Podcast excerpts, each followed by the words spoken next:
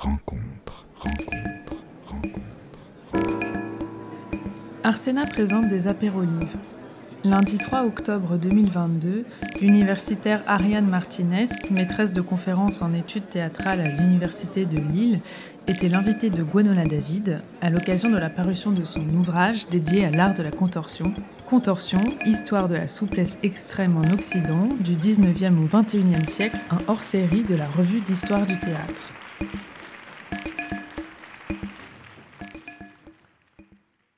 Bienvenue euh, pour cet apéro-livre consacré à l'ouvrage Contorsion, Histoire de la souplesse extrême en Occident, 19e, 21e siècle, hors série de la revue d'histoire du théâtre. Et j'en profite pour saluer Léonore Delaunay, son éditrice qui est avec nous.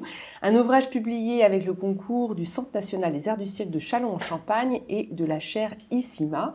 Et nous recevons Ariane Martinez, son autrice, qui est maîtresse de conférences en études théâtrales à l'Université de Lille et membre du Centre d'études des arts contemporains. Bonsoir Ariane Martinez. Bonsoir Gwenala David. Il y a aussi parmi nous euh, Angela Laurier et Lise Poton qui sont contorsionnistes euh, et dont on peut entendre la voix dans cet ouvrage extrêmement documenté. Alors en vous présentant, euh, j'ai euh, dit que vous étiez euh, maîtresse de conférence en études théâtrales. Plus précisément, vos recherches portent sur l'histoire des arts de la scène, théâtre, mime et cirque, de la fin du 19e siècle à nos jours. Et vous vous intéressez ici à la contorsion, contorsion qui s'affirme, comme vous le dites, comme un art du renversement des perspectives du corps usuel. Alors pourquoi cet intérêt pour le corps hors norme? Alors, ben, en fait, je voudrais juste dire à quel point je suis émue aussi d'être ici, parce qu'en fait, euh, il y a déjà plus de 20 ans, euh, j'étais dans ces lieux qui s'appelaient à l'époque Hors les Murs, et notamment, il y avait souvent des, séminaires autour de la revue Art de la piste, qui a été quand même très, très... Euh, enfin, voilà, qui, moi, m'a beaucoup nourrie à cette époque-là. Et à la même époque, donc 2001, je pense, euh, j'ai vu Angela Laurier euh, dans un poème Contorsion, qui était écrit et euh, mis en scène par David Noir, qui était un monologue absolument fulgurant, où elle, comment dire, elle prenait à partie le public et elle nous chamboulait. Notamment, un des spectateurs était particulièrement chahuté. Et ça avait été déjà une première approche qui ressemblait pas à ce que je pouvais voir du côté des écoles de cirque. Euh, donc, euh, enfin, voilà, du côté, j'allais, à l'époque à, Circa, où on présentait des numéros euh, qui étaient assez posés, où il n'y avait pas cette, comment dire, cette énergie que j'avais pu repérer.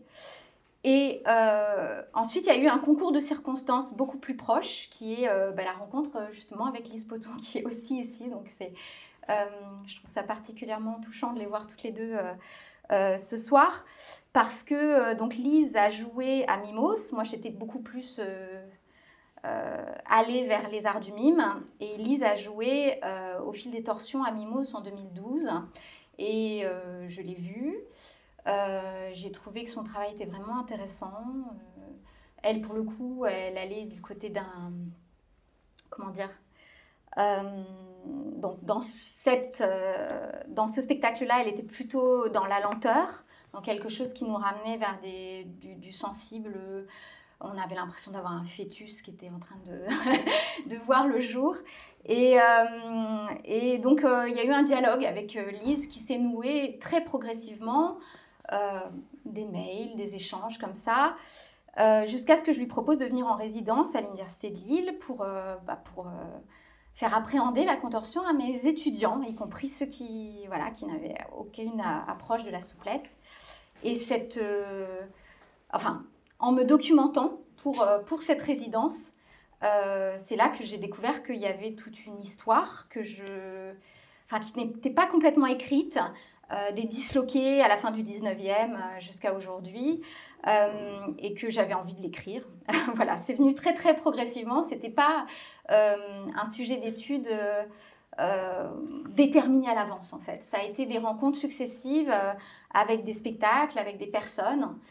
Et quand j'étais amenée du coup à, à rencontrer un certain nombre d'artistes, j'ai découvert qu'ils avaient voilà, un discours sur leur corps qui était que j'avais peu entendu jusqu'à présent. On imagine en effet, Ariane Martinez, que pour une chercheuse comme vous, la contorsion qui va repousser les limites du corps expressif ou les, ou les changer soit très passionnante, euh, très attrayante. Et euh, vous avez donc développé cette recherche. Quelle méthodologie avez-vous adoptée pour euh, cheminer dans cette histoire et en écrire le, fil conducteur? Alors, il y a eu plusieurs approches. Donc, il y a eu une approche très historique où je suis allée chercher des archives, parfois de manière donc assez construite, notamment au Centre national des arts du cirque, à la Bibliothèque nationale de France, où il y a, voilà, l'anthologie des arts du cirque. Euh, et puis, il y a eu une approche beaucoup plus anthropologique où j'ai interviewé des, euh, voilà, des artistes. Et euh, donc j'ai fait 13 entretiens. J'ai aussi rencontré un, médecin qui m'a beaucoup nourri, qui s'appelle Michel Ritz, qui exerce au Mans. Et ces rencontres ont, nourri aussi le, livre. Il y a vraiment, j'ai envie de dire, deux, deux pendants. l'approche vraiment historique et l'approche plus anthropologique. Euh, voilà, avec ces rencontres, euh, ces entretiens très détaillés. Euh, qui sont maintenant d'ailleurs disponibles au Centre national des arts du cirque, qui ont d'ailleurs donné lieu à une autre publication qui est gratuite, qui s'appelle Carnet de recherche contorsion Bénèche, où on a des petits extraits comme ça, avec des parcours de vie. On les voit euh, plus clairement. Donc, euh, Vous avez appuyé votre recherche euh, sur beaucoup d'entretiens individuels. Alors, ce n'est pas totalement un hasard, puisqu'à à vous lire, vous soulignez que la particularité de cet art de la souplesse extrême est qu'il ne s'est pas structuré ou imposé en Occident comme une discipline, mais comme un choix individuel et un chemin buissonnier. Donc euh, ça reflète bien l'observation que, vous posez en tout début d'ouvrage, d'ailleurs très richement illustré, il faut, il faut le souligner. Et euh, vous avez adopté donc cette méthodologie mixte et une approche que vous qualifiez d'anthropophilologique. Est-ce que vous pouvez nous expliquer ce que recouvre ce terme? Bah, Philologique aussi, parce qu'en fait, je me suis aperçue qu'on ne pouvait pas aborder cet art sans aborder euh, les mots qui désignaient la contorsion. Parce qu'en fait, tout simplement, au début, je me suis trompée. J'ai cherché contorsionniste au 19e et je ne trouvais rien. Parce qu'on les appelait pas contorsionnistes, on les appelait disloqués, désarticulés, désossés. Et ça, déjà, ces termes-là, ça voulait dire quelque chose, en fait. Ça voulait dire... Euh, une approche donc plutôt négative euh, de la contorsion, de quelque chose qui était plus proche de, des phénomènes qui étaient exhibés en fait. Et donc euh, il y a vraiment un renversement avec le terme de contorsionniste qui devient courant dans les années 20 euh, et qui va vraiment transformer l'approche, où on va vraiment être beaucoup plus du côté des athlètes. Et je me suis aussi intéressée au mot contorsion, tout simplement, à ce qui voulait dire au 17e, au 19e, voilà, euh, notamment au, fait que la contorsion, euh, c'est un, comment dire, c'est une grimace du corps, mais qui ne renvoie à rien de bien précis en fait euh, à cette époque-là. On parle de contorsion, mais les chanteuses de café-concert font des contorsions. Ça ne veut pas dire qu'elles étaient contorsionnistes, ça veut dire qu'elles ont une manière de bouger qui est peut-être considérée comme disgracieuse. Donc c'est pour ça que je parlais d'anthropophilologie, parce que en fait les mots sont très importants, euh, me semble-t-il, pour comprendre comment cet art a évolué, comment il a été considéré en fait. Vous distinguez en effet trois phases, hein, cette phase des désossés, des désarticulés, euh, des démembrés presque, donc avec cette connotation euh, euh, très particulière que ça peut recouvrir. Ensuite, il y a une période qui s'ouvre au tournant du XXe siècle avec les athlètes, un, autre phénomène. Et puis ensuite, on arrive avec l'avènement du nouveau cirque aux contorsionnistes artistes. Donc dans ces trois phases, il y a des caractéristiques euh, très particulière. Et ce qui est tout à fait passionnant dans cet ouvrage, c'est qu'on voit combien cet art de la souplesse, euh, de par les qualificatifs qui euh, lui sont donnés, reflète des conceptions du corps, des conceptions du genre, etc.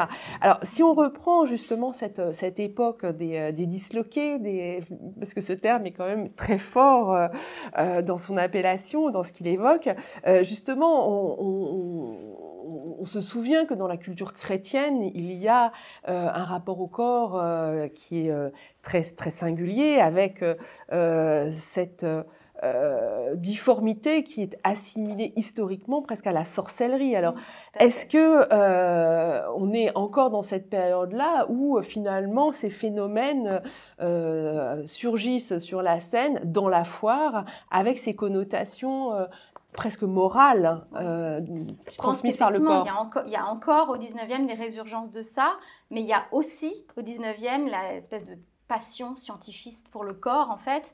Donc il y a, il y a vraiment ces deux dimensions-là. Et on, on a. euh, euh, et du coup, ça, ça, ça- comment dire, ça touche les imaginaires. C'est-à-dire qu'on a plein de récits au 19e. Euh, de contorsionnistes qui vendent leur corps à la science hein, euh, parce qu'ils ont fait des dettes de jeu, euh, mais c'est- complètement fictionnel, mais ça dit à quel point il y a un imaginaire euh, comme ça qui se, qui se développe. C'est très souvent voilà, des pratiques qui sont culpabilisées, j'ai envie de dire. On a des, des récits aussi de clowns ou contorsionnistes qui restent coincés, des danseuses de cancan qui meurent à cause du fait qu'elles font un grand écart. Donc les fake news euh, existaient déjà au 19e siècle. hein. Donc j'ai trouvé effectivement dans le temps une, anecdote comme ça à raconter d'une danseuse qui s'appelle Grille d'égout, qui serait morte d'un grand écart, en fait, euh, trop abrupte. Donc ça dit à quel point, effectivement, à ce moment-là, le corps est, culpabilisé. Et en même temps, on, sent que ça explose de partout, qu'il y a une tenue. Euh, voilà, qui, qui ne tient plus. Euh, que, et, et du coup, que cette dislocation, elle, elle, elle va du côté du cancan, de, du café-concert, euh, elle ne se limite pas au, au cirque, en fait. Et effectivement, il y a cette, dans cette période-là, cette culpabilisation, elle existe, et en même temps, il y a aussi cette, une passion des scientifiques, euh, enfin, sur est-ce que on, enfin, qu'est-ce que c'est que ces corps? Est-ce qu'ils sont vraiment atypiques? Est-ce qu'ils ont une musculature normale ou pas? Du coup, Marinelli, par exemple, euh, qui est un très grand contorsionniste de l'époque, fait des hum, fait une conférence au Folies Bergère où 400 scientifiques sont invités et où ils vont venir euh, voilà, le, regarder, euh, le tâter de près, observer que finalement il a une musculature normale et peut-être même euh, plus euh, voilà, meilleure que ce qu'il euh, enfin voilà qu'un être dit normal et que c'est ces muscles qui maintiennent en fait ces positions et que finalement donc ça renverse un petit peu ce mythe qui s'était construit du démembrement, du disloqué. Mais ça met du temps à arriver dans les imaginaires, cette, euh, cette approche Mmh. scientifique en fait. On s'aperçoit qu'à cette époque, euh, la dislocation euh, fascine autant qu'elle euh, dégoûte. Enfin, il y a une Ouais. espèce de mélange, à la fois un engouement incroyable et puis une méfiance parce qu'elle est associée au stigmate euh, de perversion morale, de pervers- perversion, de pervertis sociaux aussi, puisque ce sont des gens qui sont souvent qualifiés de mauvaises, euh, de gens qui auraient mauvaise vie. Enfin, Oui, il y a tout cet imaginaire qui, euh, qui change euh, avec le temps, très progressivement. Alors, il y a une chose aussi que j'ai apprise en lisant votre livre, c'est qu'aujourd'hui, la contorsion, euh, contorsionniste, on voit plutôt des femmes. Euh, alors qu'à l'époque, c'est euh, une profession majoritairement masculine. Et que c'est progressivement que cette profession va se euh, féminiser. Alors comment ça, ça advient, cette évolution? Alors là aussi, effectivement, alors en tout cas, ce sont les hommes qui sont visibles au 19e siècle. Euh, Il y a sans doute eu des contorsionnistes femmes, mais elles sont très peu restées dans les annales. Après, j'en ai retrouvé quelques-unes, et notamment une, une anglaise euh, incroyable qui s'appelait... euh, qui se faisait appeler Mademoiselle. Les Anglaises se faisaient appeler Mademoiselle et les Françaises Miss. Donc c'est l'exotisme d'outre-Manche de cette époque-là. Donc Mademoiselle Bertoldi. Et euh, donc effectivement, à l'époque, les, les contorsionnistes les plus connus du 19e, c'est Marinelli, c'est Klichnig, euh, qui sont des, des- des hommes et qui, euh, qui parviennent à faire passer, j'ai envie de dire, leur prouesse à travers des déguisements d'animaux, en fait. C'est des, euh, des pantomimes animalières qui jouent au 19e. Et ça, ça permet, je pense, justement de sortir un petit peu de, la culpabilisation du corps. Enfin, voilà, c'est autre chose. Ils jouent des singes, ils jouent des serpents, d'où l'idée de l'homme serpent. hein. C'est Marinelli qui, qui met ça en avant. Et donc, qui crée euh, cette espèce de, de tradition qui va beaucoup se développer euh, après lui. Et effectivement, du côté des femmes, euh, bah, c'est presque, enfin, c'est très peu concevable ou conçu. Euh, et puis, il faut mettre ça en lien avec la manière dont les postures du corps de la femme sont portées au 19e, c'est-à-dire qu'on a des femmes corsetées. Et le corset, ça n'aide pas pour travailler la, souplesse, ça, ça, ancre le corps dans une position euh, figée. Et donc, quelque part, c'est c'est pas un hasard si ça bascule euh, dans les années 20, au moment où précisément euh, les, femmes se libèrent du corset et où euh, on va avoir un, véritable équilibre. Hein. Dans les années 20, il y a beaucoup d'hommes et beaucoup de femmes aussi.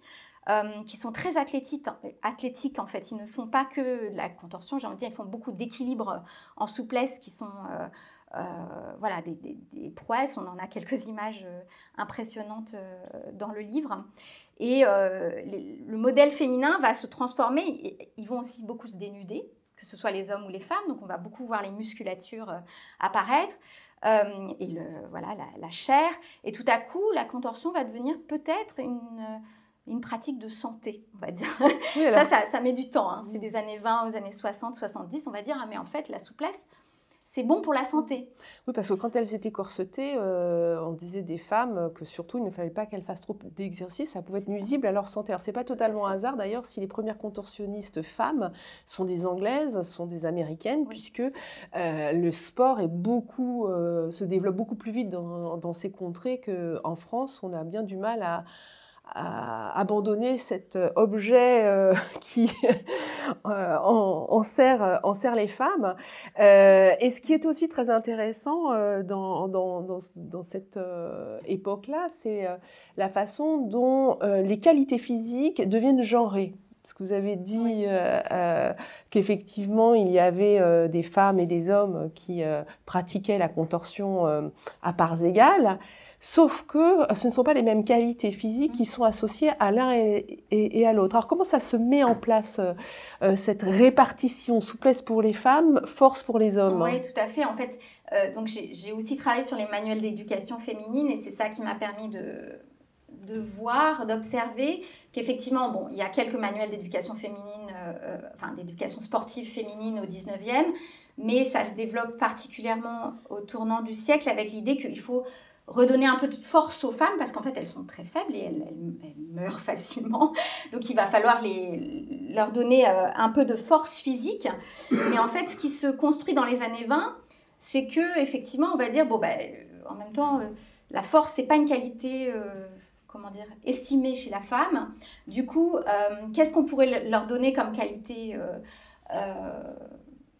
eh ben, c'est la grâce. Et la grâce est à ce moment-là associée à la souplesse. Donc on a des numéros, notamment au cinéma, qui s'appellent Grâce et souplesse, où on a euh, voilà, des jeunes femmes contorsionnistes. Et euh, on a aussi, euh, si on regarde dans les archives pâtées, il y en a un qui s'appelle Force et souplesse, où c'est un homme qui porte une femme qui est en souplesse. donc, du coup, ces qualités physiques, ce qui m'a interrogée et intéressée, c'est de voir qu'elles sont construites aussi historiquement, en fait, que ça. C'était pas construit comme ça au 19e siècle. On disait pas que euh, les femmes étaient plus souples que les hommes et, gracieuses. Ça, c'est, des, j'ai envie de dire, c'est des, clichés qui se sont installés au fil du temps et qui sont maintenant encore ancrés dans certains imaginaires, en fait, et dans, notamment dans, nos cultures physiques, en fait. Hein. Euh, on va aller. Euh, encore euh, plus souvent, enfin voilà, euh, faire aller les filles vers la danse, vers la souplesse et les garçons vers euh, des choses plus acrobatiques, même si bien sûr aujourd'hui tout ça est, chamboulé, mais bon, c'est pas pour rien que Hélène Marquis a écrit Mais non, la danse n'est pas un truc de fille, pour un peu casser ces clichés qui sont assez courants encore, voilà, des, clichés effectivement très courants. Euh, et puis, euh, puisque vous citiez cette chercheuse, elle montre que auparavant les nobles dansaient. C'est avec l'avènement de la bourgeoisie que les pratiques se sont inversées. Il y a le ballet romantique qui prend son essor avec euh, la construction de la ballerine, euh, cette vision très éthérée de la femme qui effleure à peine le sol. Et puis les hommes qui dansaient auparavant qui vont céder la place sur le dance floor, hein, en quelque sorte. Pas forcément sur la première place de visibilité, mais sur le dance floor, en tout cas.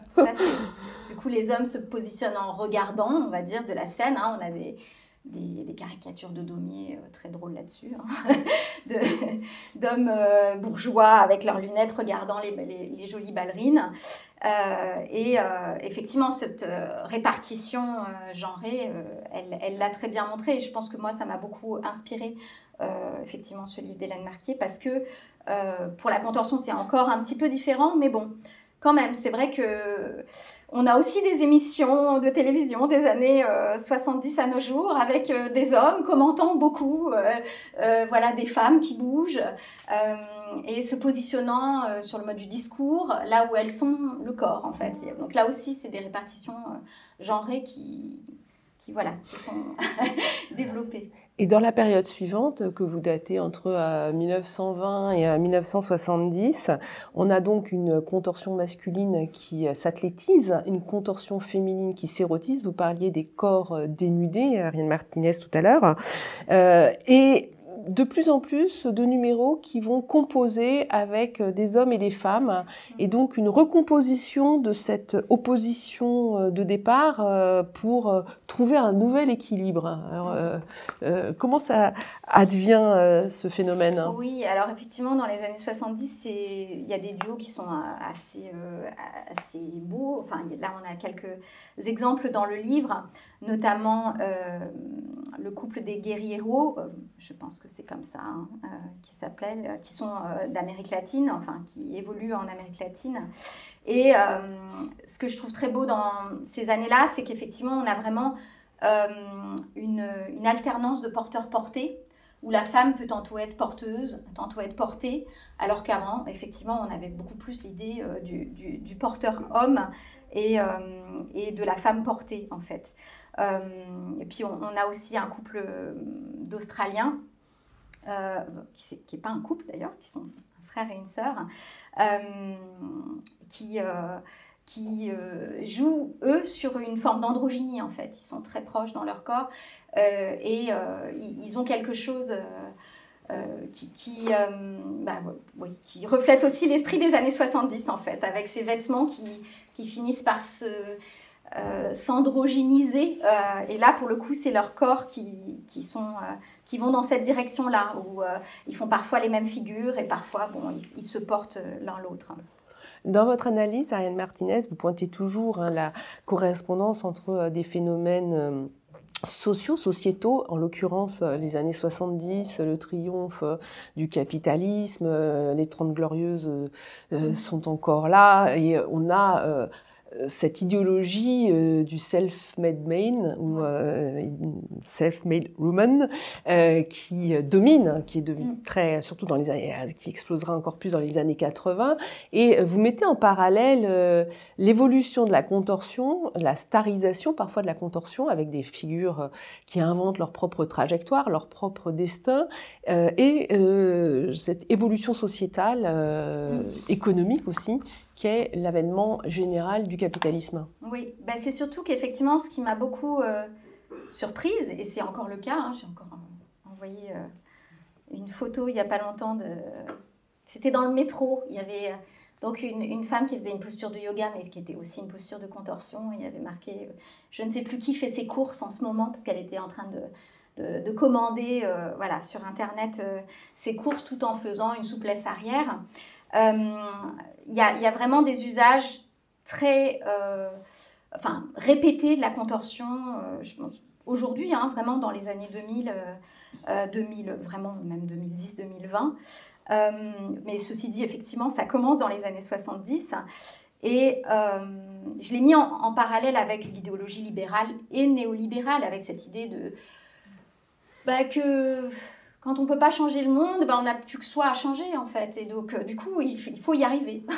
et c'est effectivement euh, une des, euh, une des, comment dire, une des idées assez courantes de, du, du, néolibéralisme. donc, bon, bien sûr, là aussi, les mots ont un sens. C'est pas pour rien que le terme de flexibilité a trouvé une résonance très forte dans le monde du travail. Mm. Voilà, ces dernières décennies. Euh, avec cette idée qu'effectivement, voilà, il faut être flexible, il faut s'adapter, et que c'est comme ça qu'on va réussir. Il faut modeler son corps, il faut avoir la volonté de modeler son corps comme on modèle son destin et, euh, et, et de s'inventer. Pour poursuivre cette fresque historique, on arrive donc dans les années 80, le nouveau cirque débarque en France, ou éclos, en tout cas se, développe en France.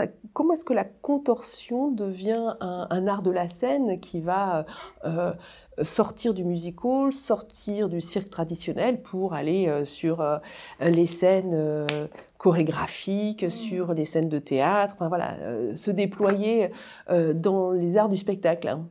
Je pense qu'il y a des, ben là, il y a des figures, que ce soit Angela Laurier qui est ici présente ou les Mandragores en France, qui vont faire cette cette transition, j'ai envie de dire, d'une scène à l'autre en fait, parce que euh, parce qu'elles sont contorsionnistes, mais euh, elles vont jouer avec des metteurs en scène, euh, elles vont jouer avec des chorégraphes. donc ça a été le cas des Managor, c'est le cas d'Angela Laurier avec François Verret, avec avec donc j'ai dit David Noir qui est plutôt metteur en scène de théâtre.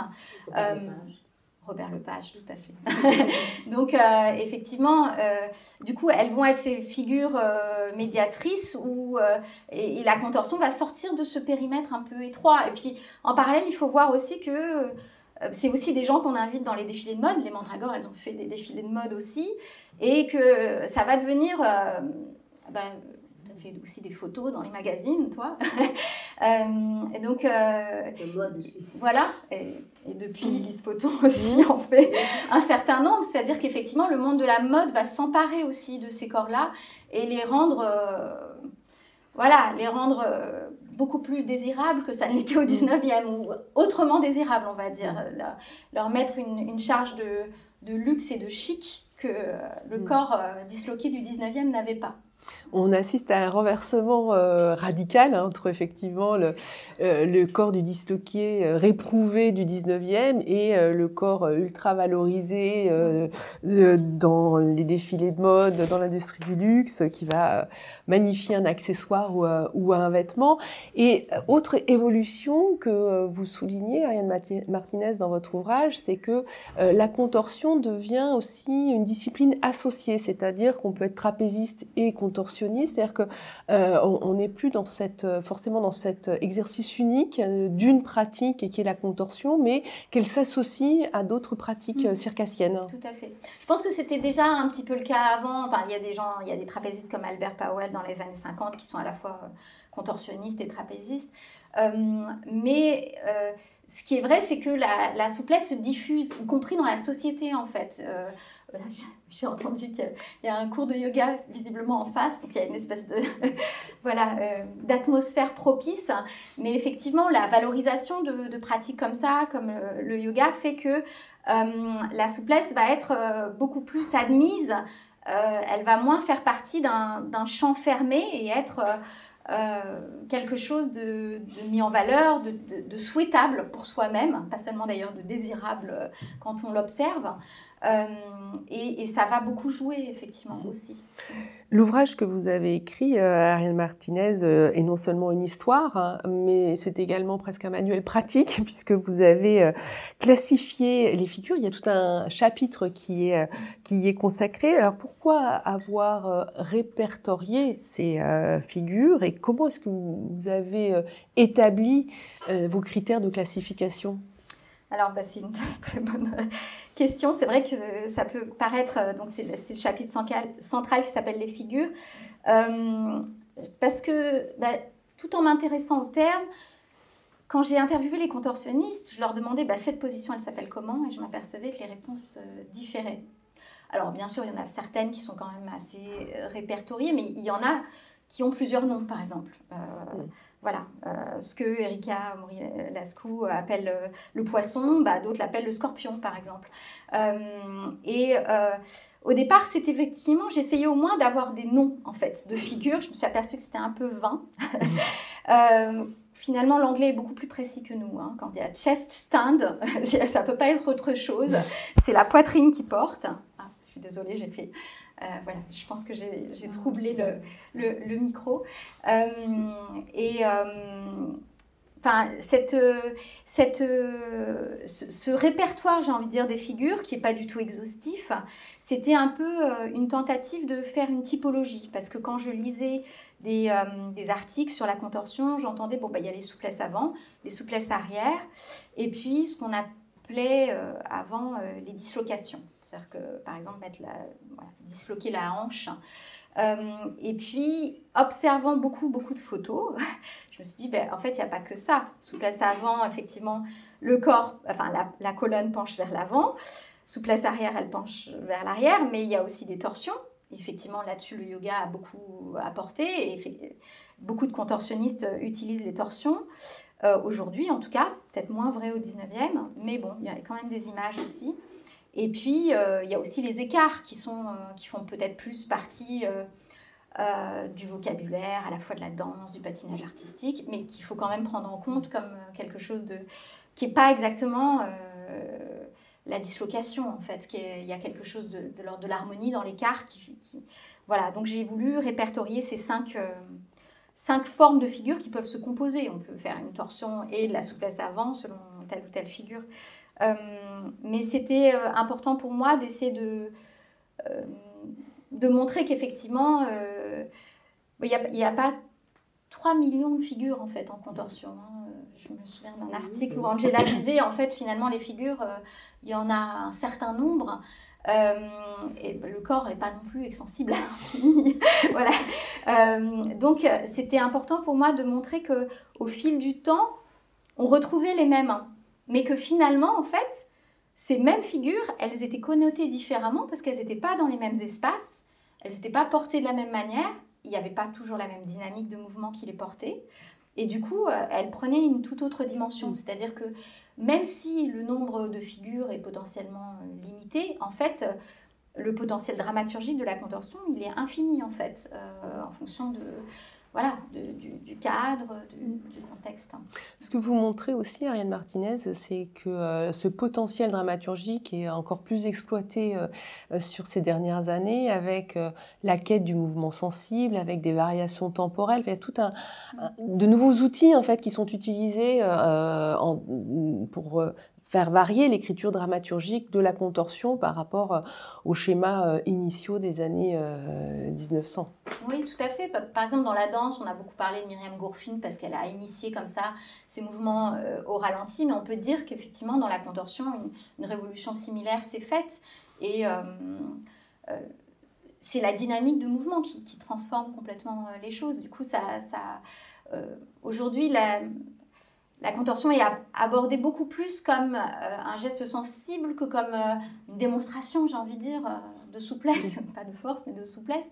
Enfin, les artistes en tout cas que j'ai interviewés, et c'est pas peut-être pas un hasard si je suis allée vers ces artistes-là, me semblaient vraiment refléter cette, cette dimension-là, en fait.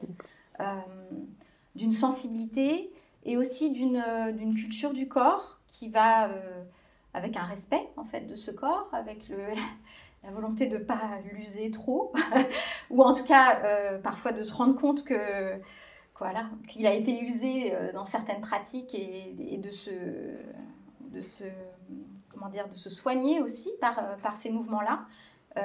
donc ça, ça a été, d'ailleurs c'est une, une chose qu'on a beaucoup abordée dans, dans, la table ronde où j'avais invité, euh, entre autres, Lise Poton, Angela Laurier et aussi euh, Adalberto Fernandez Torres et le médecin Michel Ritz dont je parle euh, dans le livre et dont je parlais mm. tout à l'heure, pour aborder la, la, question effectivement de, de, de l'envers du spectaculaire, de comment on cultive son corps en dehors des moments où on est sur scène en fait. C'est quoi l'échauffement des contorsionnistes ce qui dure longtemps ou pas longtemps, ça dépend effectivement des gens, mais euh, voilà, c'est une pratique euh, qui se fait quand même euh, la plupart du temps en lenteur et, et sur un temps assez long en fait. et voilà, donc j'avais voulu aborder cette dimension-là qui n'est pas celle qu'on voit, pas celle qui passe à la télé. voilà. Nous reviendrons sur l'envers du décor, euh, profitant de la présence euh, euh, de nos deux contorsionnistes interviewés, Angela Laurier et Lise Poton. Avant d'en venir à cet envers du décor, nous repassons devant et nous nous remettons à la place du spectateur. Vous avez très souvent évoqué la réception, les connotations qui sont apportées à la contorsion par celui qui regarde. Donc euh, ça renvoie à la, à la projection euh, que l'on peut faire.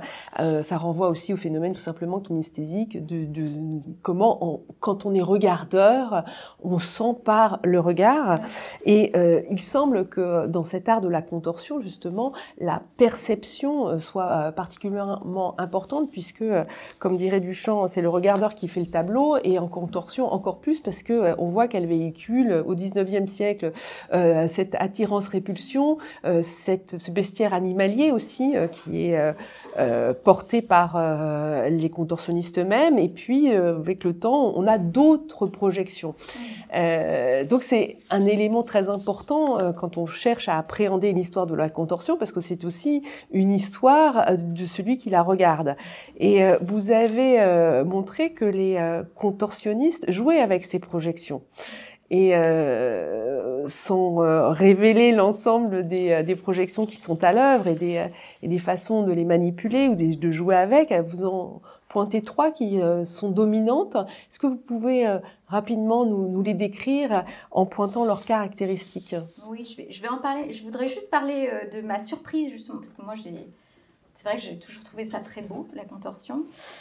Et quand je le disais, j'avais souvent des personnes qui, étaient euh, Ah non, moi je peux pas. Ah non, c'est pas, pas possible. Euh, donc cette réaction de, dégoût, de crainte, de terreur, c'est d'ailleurs une, des premières choses dont on, a parlé avec, avec Lise. Je me souviens qu'une des premières choses qu'elle m'avait écrites dans le mail, c'est la contorsion fait encore peur. C'est pour ça que je travaille aussi en lenteur pour pas qu'on... Euh, enfin, il y avait quelque chose de cet ordre-là.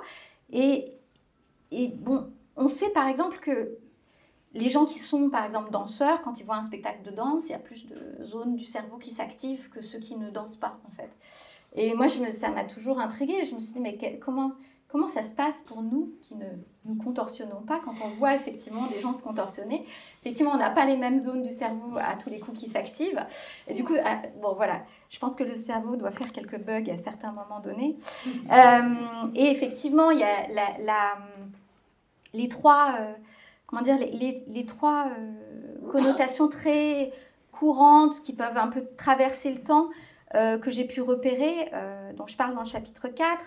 La première, c'est tout ce qui a trait au vivant, donc avec notamment les hommes serpents, les hommes singes, au 19e, mais, mais aujourd'hui, en fait, la, la contorsion, elle s'intéresse à... Enfin, elle s'intéresse à tout le vivant, y compris, euh, j'ai envie de dire, aux plantes. Là, il y, a des photos dans l'ouvrage où on voit à quel point euh, certains contorsionnistes peuvent poser euh, pour des photos d'art dans, dans, la nature et quelque part se fondre dans cette nature comme des, comme des caméléons. D'ailleurs, le prochain spectacle de Lise va enfin, qui s'appelle Vouivre porte sur cette question du vivant.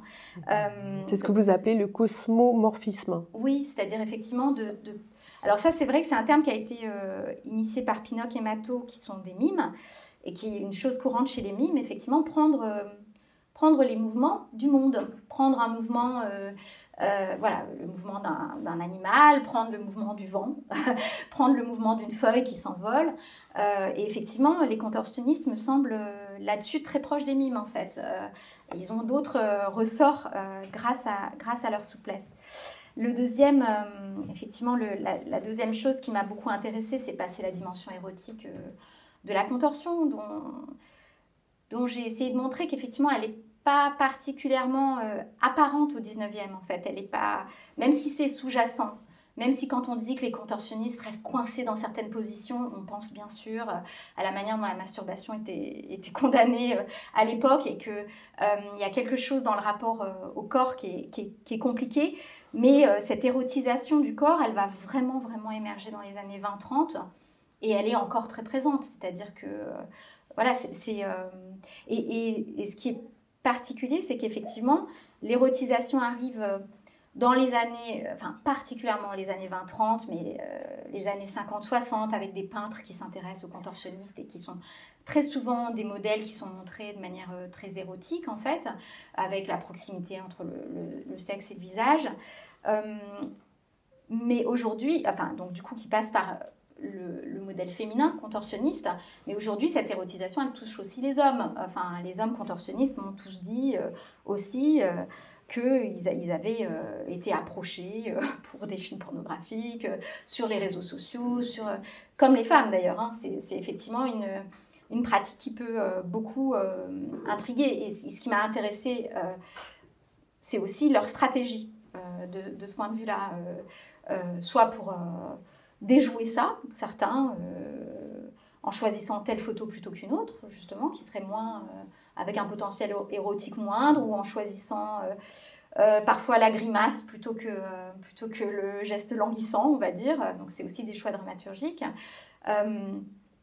Enfin, c'est vrai que ça m'a beaucoup intéressé de, voir la manière dont, les contorsionnistes concevaient eux-mêmes, en fait, la manière dont on les regardait. Que, et très souvent, c'est, le regard des autres, en fait. Hein. Ils disent, moi, je, enfin, je, suis toujours surpris. Macarena euh, euh, qui, est, qui, est, très jeune, qui sort du, du crack de l'homme, me disait, mais je, une fois, il y en a un, il m'a dit, mais pourquoi tu bouges? Pourquoi tu, pourquoi tu fais ça euh, Comme si c'était quelque chose, enfin, voilà, qui était, voilà, qui Indécent. choquait. Indécent, mmh. effectivement. Et la troisième approche euh, bah, c'est celle du démembrement, on en a déjà un petit peu parlé. Euh. mais ce qui m'a intéressé du point de vue historique, c'est qu'au XIXe siècle, on est vraiment obsédé par les, têtes sans corps, euh, qui sont d'ailleurs pas toujours des, contorsionnistes, hein.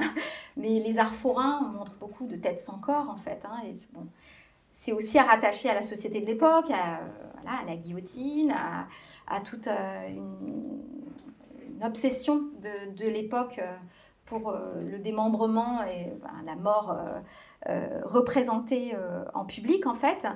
Et aujourd'hui, ce qu'on voit beaucoup plus en tout cas sur les photos d'art, et puis aussi dans les spectacles, de manière fugitive, on voit beaucoup bah, des corps sans tête. Et pour moi, moi je le rattache beaucoup à, la question de l'anonymat en fait, à la mort en masse et à une toute autre approche de, bah du, du, corps et de la mort dans la société en fait on voit qu'effectivement, euh, on voit que c'est très riche euh, comme, euh, comme approche.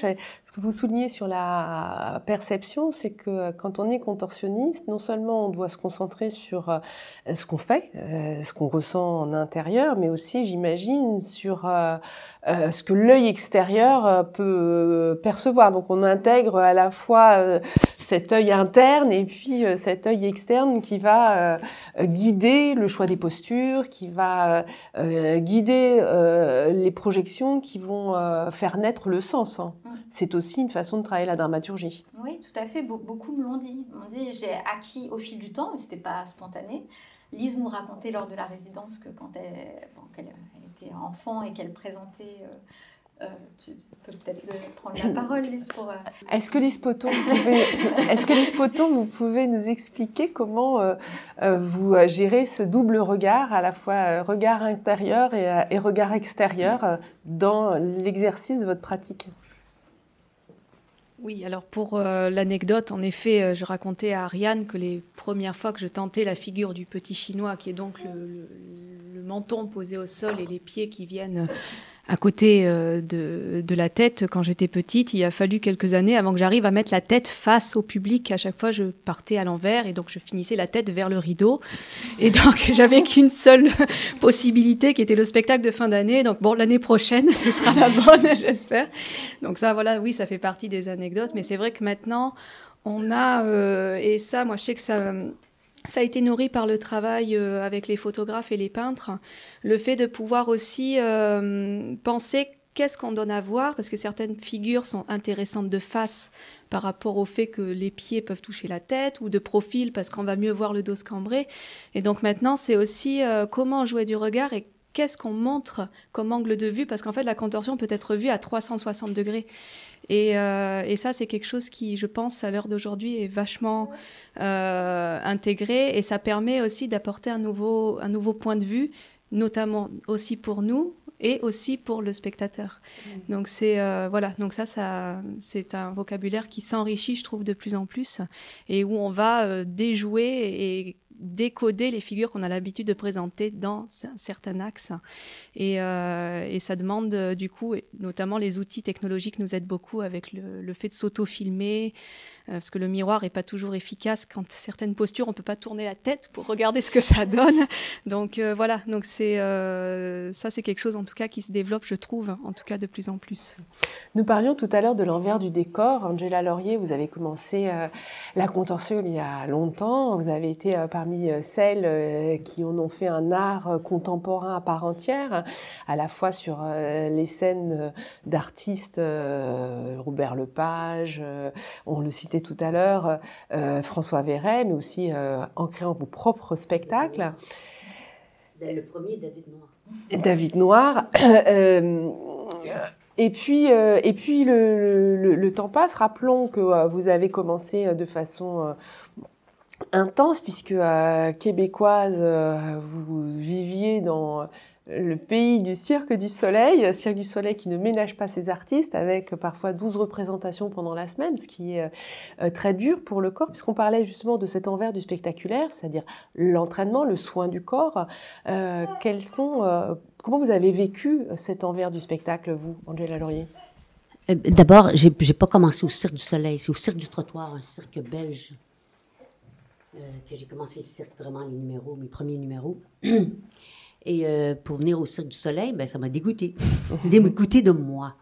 De moi, de... Oui, la représentation, euh, que... parce qu'au début, au Cirque du Soleil, je voulais déjà... euh, moi, c'est la, la part d'animalité que je, que je voulais exprimer.